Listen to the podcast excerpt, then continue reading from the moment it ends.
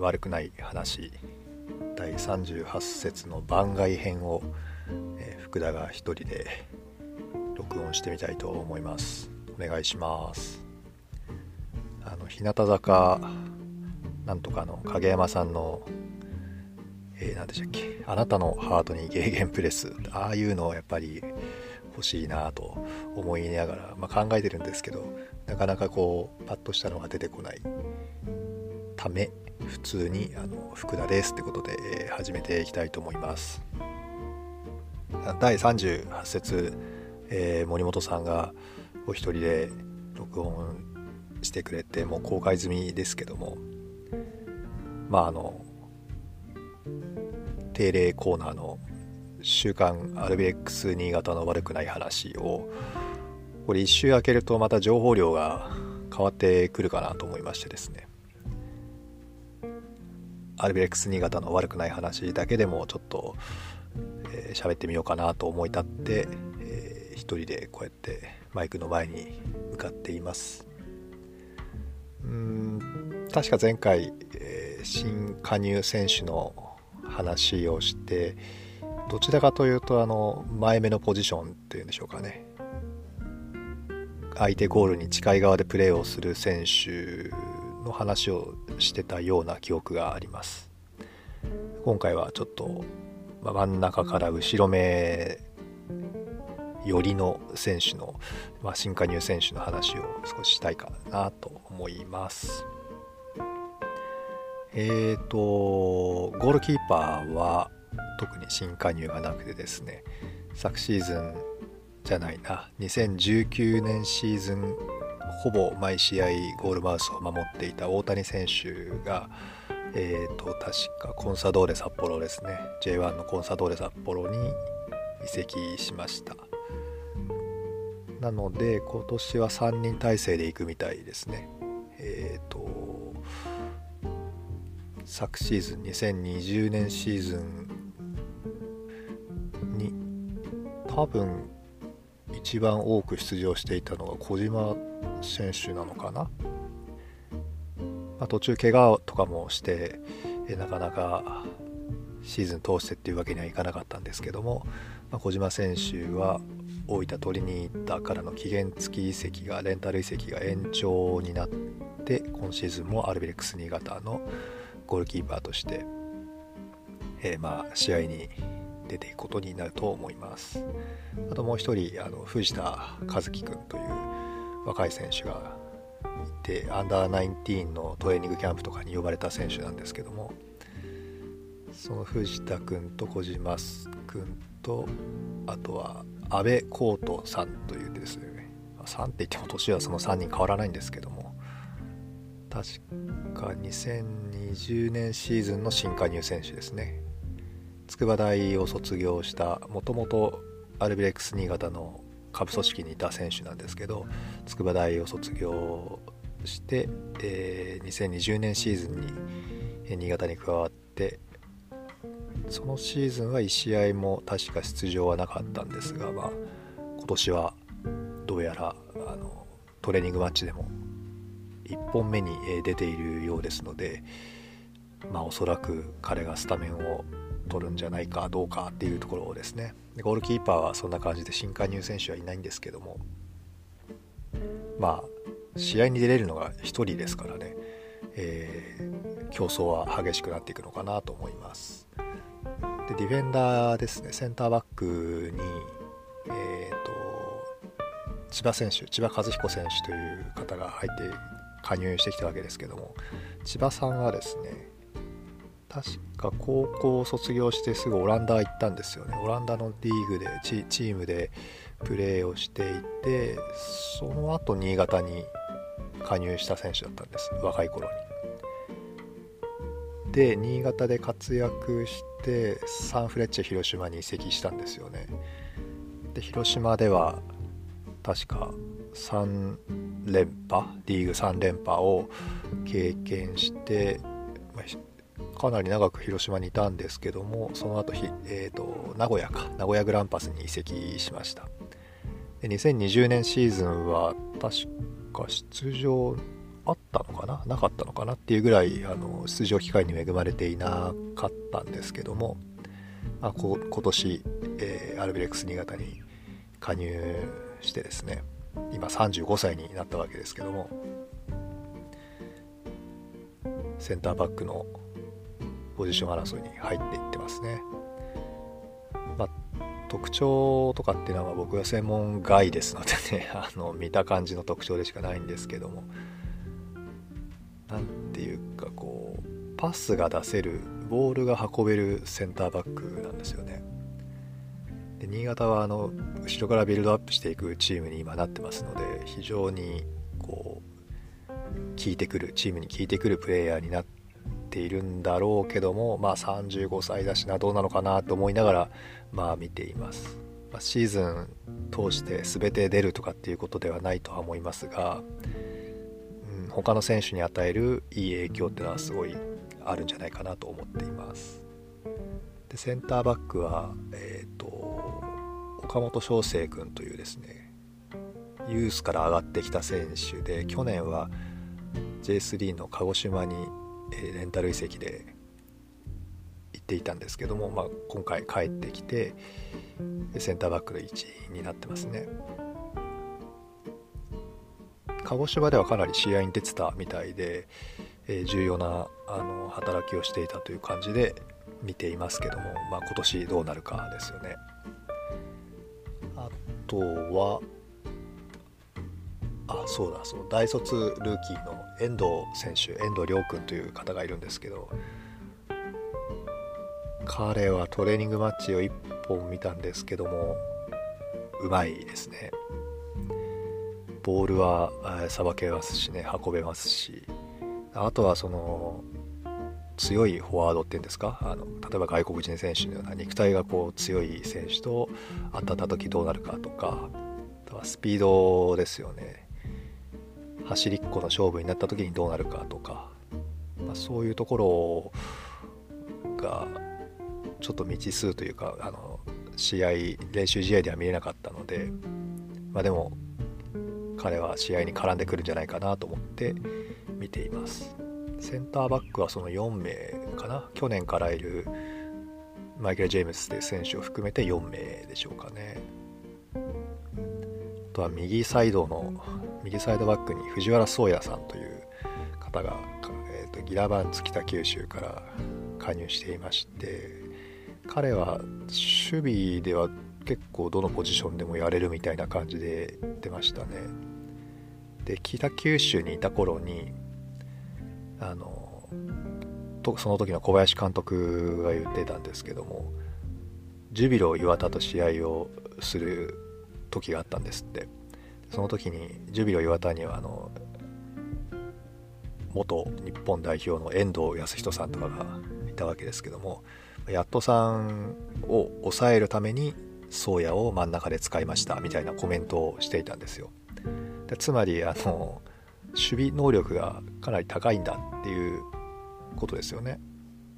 でも小柄な感じの方なのでいわゆるガツンとぶつかってボールを取るっていうよりかはそのチームの中での守備戦術の理解があってかつ、えーと、周りと連動して、えー、ボールを奪えるっていうそういう選手なんじゃないかなと思って見ています。トレーニングマッチではまだこう攻め込まれるシーンっていうのがほとんどなかったのでまあ宗谷さんがどういう感じになるかまだちょっと分かんないですね。とは左サイドにあの星裕二さんっていう大分トリニータから移籍してきた方がいるんですけども星さんは左サイドバックで来たのかなと思ったんですけどトレーニングマッチ見てるとかなり前目のポジションで出てるんですよねだからおそらく攻撃の能力の方を買われてきた選手かなと思います。なると左サイドバックは、えー、去年からの流れで見てると堀米さんと早川さんが務めるのかなという感じで見ています。で中盤のディフェンシブハーフですよねあの日本ではボランチボランチって言われる場所ですけどもあのちょっと細かいこと言うとボランチってのは役割の名前であってポジションの名前じゃないんですよね。うんとチームの舵取り役っていうんでしょうかねそのチームをコントロールする役割の役割をボランチとか、まあ、スペインだとピボーテとかっていうらしいんですけど役割のことを言っている名称であってポジションを言ってるわけじゃないんですよね。でもなんでかわかんないけどディフェンシブハーフのことをボランチボランチってみんな言うし選手たちもボランチとかっていうのでなんかボランチっていう風にこう浸透してますけども、まあ、の中盤の選手ですね。真ん中の選手でえー、っとこうこう何さんだっけ？こう高弘さん、まあ、ヤンさんヤンさんヤン君とかって言われたりえー、してる選手ですけどもともとガンバ大阪に行って昨シーズンはレノファ山口にレンタルされてた選手ですけども、えー、今シーズン新潟に完全移籍で加入した選手です。彼もあのボールの取るっていうボールを取るっていう能力がすごい高い選手で、えー、ボールもさばけますしね。非常に楽しみな選手ですけども面白いエピソードがあって去年新潟がレノファ山口と試合した時にあのゲームが終わってからアルベル監督とオスカルコーチが2人してそのコウさんのところに行ってですねあのいいいい選手だと来年うちに来ないかみたいな感じで声をかけてたみたいなんですよね。まあ、それがきっかけなのかどうか分かんないですけど実際に新潟にあの移籍加入しましたしそのディフェンシブハーフの場所っていうのは去年実は怪我人が相次いでかなり苦しい状況で試合続けてましたのであの選手層っていう意味でかなり頼もしい活躍をしてくれるんじゃないかなと思っていますとこかな。多分みんな喋りましたね新加入選手。漏れはないと思うんですけど、まあ、漏れてたらまた話したいなと思います。でキャンプが1月25日から始まっている高知キャンプが、今週の2月13日で一応その高知でのキャンプトレーニングトレーニングキャンプかは、えー、おしまいになります。でその後帰ってくるんでしょうかね1回ね。2月16日から今度は2次キャンプ。静岡県の岩田でキャンプをしてトレーニングキャンプをしてそれが20日までだったかな。2次キャンプが終わったらあとは新潟で調整ってことなんでしょうかね。そして27日の J2 開幕を、えー、控えるっていう感じになっています。でそのトレーニングキャンプですね。高知のトレーニングキャンプでえっ、ー、と練習試合何回やったんだ？1 2僕が知ってるだけで4試合やっていてそのうちの2ゲームぐらいはあの試合結果とかも非公開みたいな感じだったんですよね。だから多分あの実際に当たるリーグのチームなんじゃないかなと思っています。で今度その静岡行った時はまあ、おそらくエースパルスとやるかジュビロとやるかみたいな感じなんでしょうかねあの監督からは強いチームとマッチアップして、まあ、マッチメイクしてほしいっていうことをあのフロントの方に言ってたみたいなのでおそらく強いチームと練習試合をすることになるんじゃないかなと思います。まあ、そんな形で日程は順調に進んでいて今のところ大きい怪我人も出ていないみたいですし、えー、映像を見る限りあのチームの雰囲気とかはすごいいいのかなと思って見ています。まあ、アルビレックスの話はそんなとこでしょうかね。普通に公開されているのを見ると。まあクラブの伝統というかクラブのカラーなんでしょうかね。あのどちらかというとおとなしい真面目な感じの選手が多いですよね見ていると、そこにあの千葉さんっていうすごい明るいキャラですよね。あのネットとかでは陽キャっていうんですか？明るいキャラの選手が入ってきて、まあ、盛り上げてくれていますけども。新潟っていうクラブは、ね、伝統的に割とおとなしめな感じですかね。まああと今これ喋ってるのが12日ですけどもあと15日ですか？あと2週間もしたら開幕になるわけで。日常にサッカーが戻ってくるなと思ってすごい楽しみに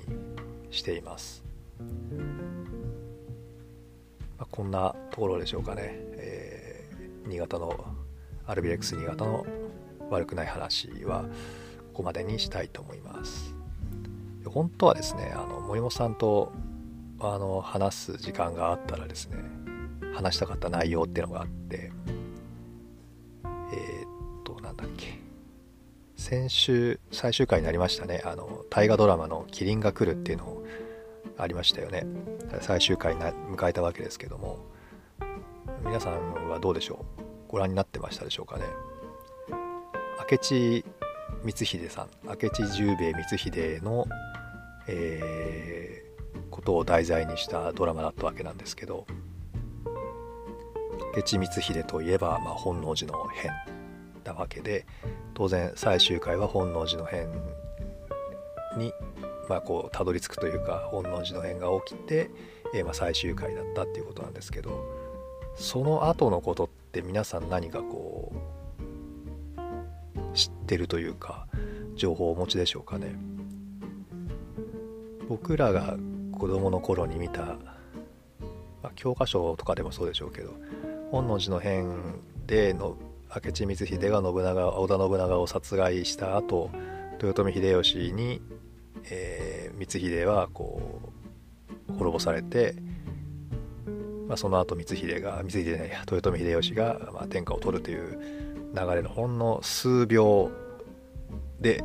明智光秀の一生というのは終わっていくわけなんですけど、まあ、その後どうだったか